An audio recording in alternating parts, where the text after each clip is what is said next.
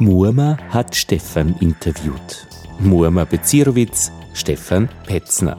Und das Interview auf Kopf um Krone.at zum Lesen in aller Länge bereitgestellt.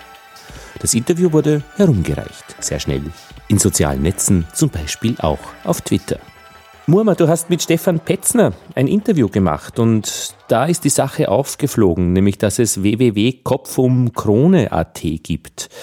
Jetzt habe ich zwei Fragen an dich. Für die, die Stefan Petzner nicht kennen, äh, wie würdest du ihn am besten beschreiben und was ist Kopf um Krone?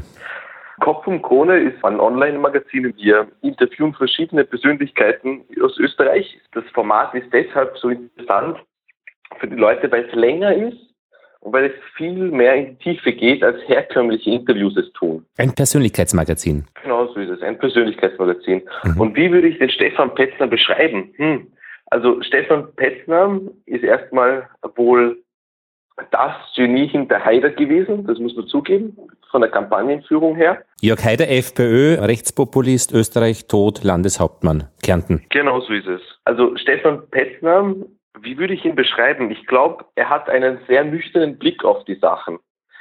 Man muss ja auch denken, dass er seit Haider tot ist, auch nicht die FPÖ gewählt hat. Das heißt, eine große Sympathie mit dem Rechtspopulismus hat auch er nicht. Das, was er getan hat, und das sagt er auch immer wieder, das war sein Job. Und er sagt auch, es geht in meinem Job als Spin-Doktor nicht darum, moralisch oder ethisch korrekt zu handeln, sondern den Stimmenbalken oben zu halten. Und er ist ein, er erinnert sich durchaus an Machiavelli, weil Machiavelli hat ja diese Machtfibel geschrieben, die sehr nüchtern ausgefallen ist, ohne Emotion. Und ich glaube, Stefan Petzner hat auch diesen nüchternen Blick auf die Sachen, emotionslos. Und was hat er im Wesentlichen gesagt jetzt in diesem Interview?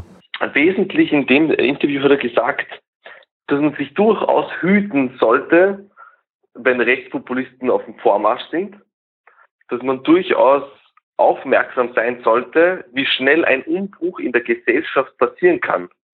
Und er ist auf den Umbruch ein paar Mal eingegangen sei es vor 1945, wie sprachliche Gewalt dann zur realen Gewalt wurde. Noch dazu kommt, er kennt ja das System, wie man äh, Massen manipuliert, ja wie kein anderer. Und er sagte auch im Interview, dass das keine große Kunst ist, das zu tun.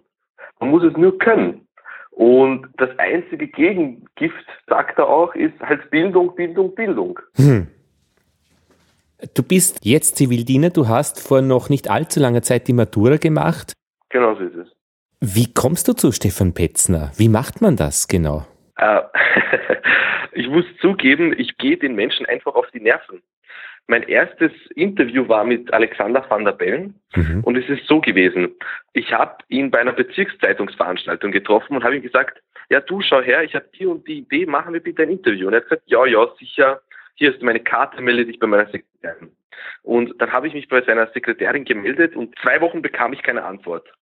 Und dann habe ich mir gedacht, jetzt will ich es aber wissen. Dann bin ich zu ihm in den Gemeinderat gegangen, in den Wiener Gemeinderat, habe ihn dort getroffen und für ihn war das so komplett schräg, dass ihm eigentlich ein kleiner Junge da auf die Nerven geht und ihn schon ein bisschen stalkt, weil er ein Interview haben will. Und er hat die Hartnäckigkeit geschätzt und hat mir dann ein Interview gegeben. Und dann ging es eigentlich von selber, weil er ja buchstäblich eine große Prominenz ist in der österreichischen Politik.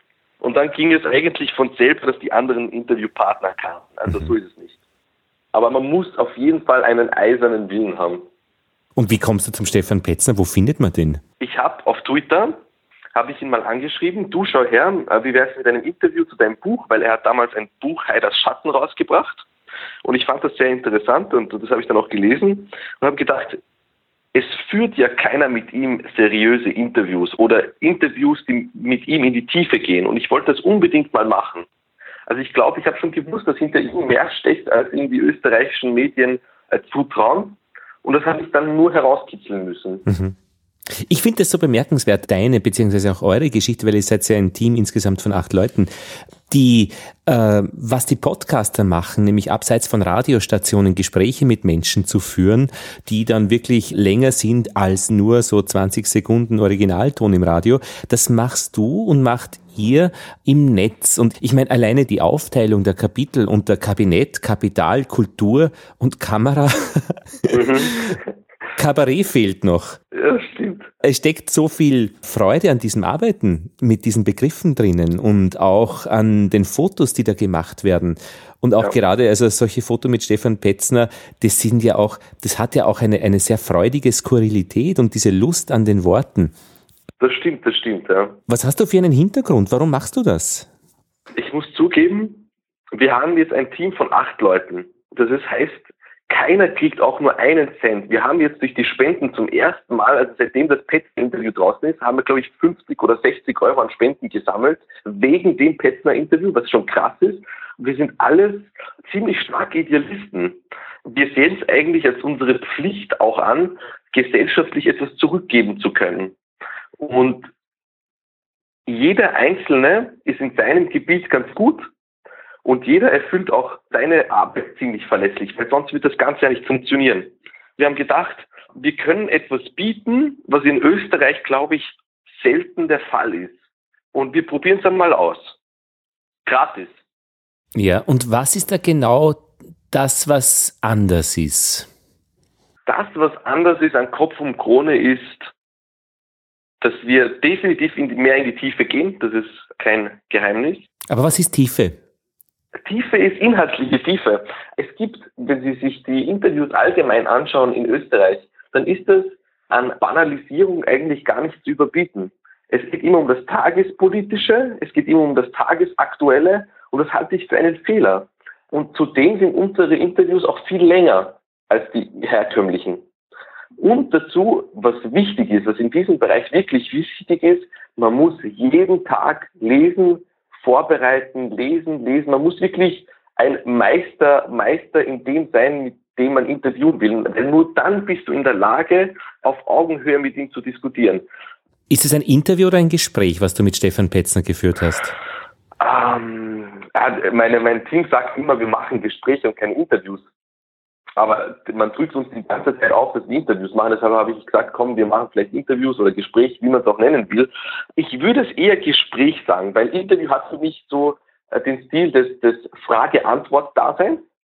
Ein Gespräch hat für mich viel mehr Fluss. Aber das unterscheiden die meisten Leute nicht. Deshalb sage ich Interview, aber es ist eigentlich ein Gespräch. Ja? Es ist ein Gespräch, was einen roten Faden hat. Mhm. Stefan Petzner, du beginnst das Interview mit ihm mit, mit Sie, Herr Petzner, und er antwortet mit du oder beziehungsweise du setzt fort mit du. Das ist ja auch ungewöhnlich, dass man dieses Du jetzt verwendet und auch nicht dann maskiert in der Veröffentlichung als Sie. Ja. Bist ja. du mit Stefan Petzner per Du und bedeutet das irgendwas? Ähm, ich, ja, ich bin mit Stefan Petzner per Du, das ist die Wahrheit. Ich habe mir überlegt, was mache ich denn jetzt eigentlich? Soll ich das jetzt zuerst auf Sie machen oder auf Du? Und zuerst haben wir uns gedacht, machen wir es per Sie.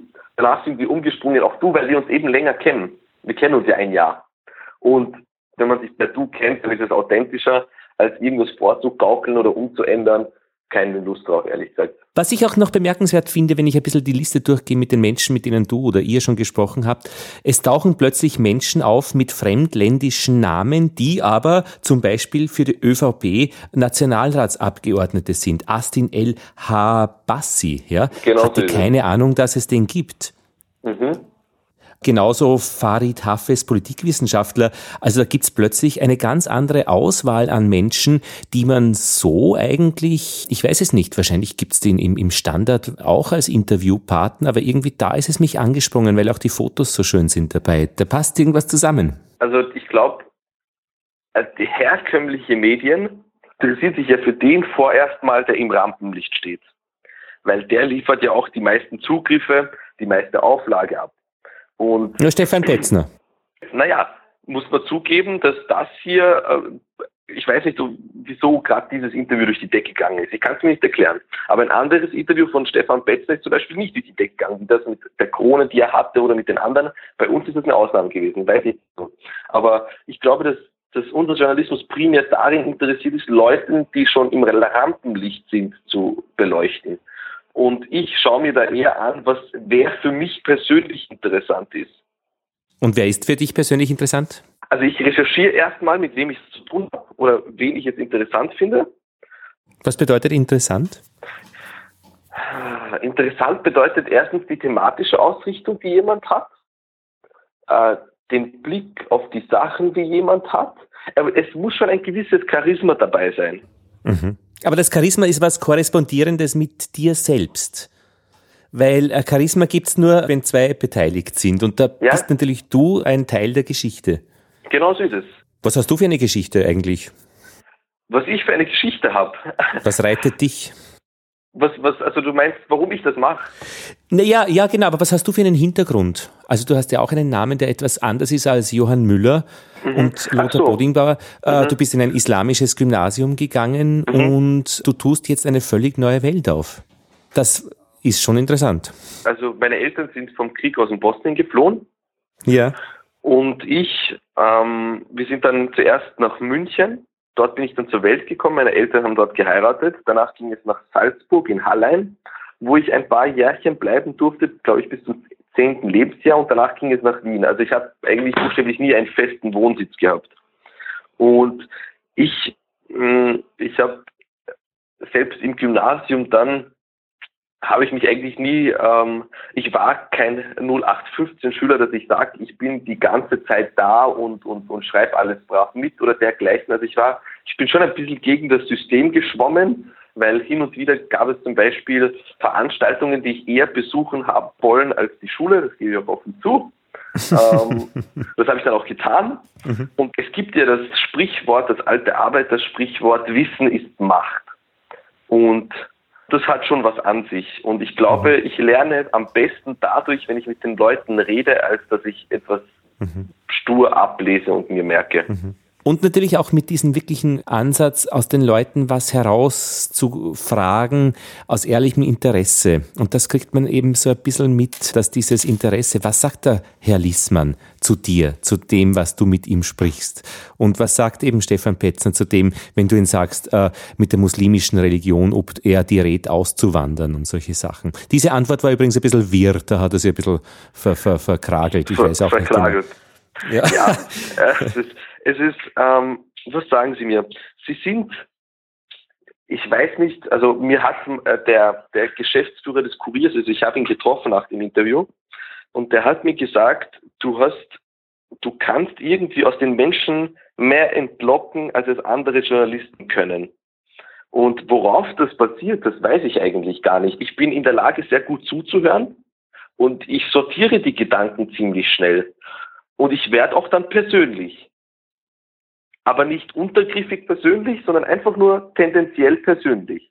Mhm. Und ich glaube, dass du selbst auch nicht in ein bestehendes System einzuordnen bist, das eben in einer Medienlandschaft schon lange erkennbar ist und daher, dass auch die Gegenüber sich auseinandersetzen mit dir. Eine Frage hätte ich noch zum Namen Kopf um Krone. Ich würde jetzt verstehen Kopf und Kragen, also wenn sich jemand um Kopf und Kragen. Aber woher kommt Kopf um Krone? Mein jahrelanger Freund, der Stefan Meyer, mir eingefallen. Ähm, zuerst war es Kopf und Krone, aber dann haben wir gesagt, das ähnelt zu sehr diesem Fisch und Fleisch, das wollten wir dann doch nicht haben. Das ist ein Weblog äh, von Journalisten, der auch andersartige Artikel schreibt, Fisch und Fleisch, und ja. Wir haben uns gedacht, ähm, ihm ist der Name, es gab ja Kopf des Tages beim Standard, gab es das immer, einen Kopf des Tages. Und ihm ist dann irgendwie eingefallen, Kopf und Krone. Und dann haben wir gesagt, Kopf und Krone. Das hört sich ziemlich originell an, aber eigentlich überlassen die, die Interpretation des Namens jeden einzelnen Leser.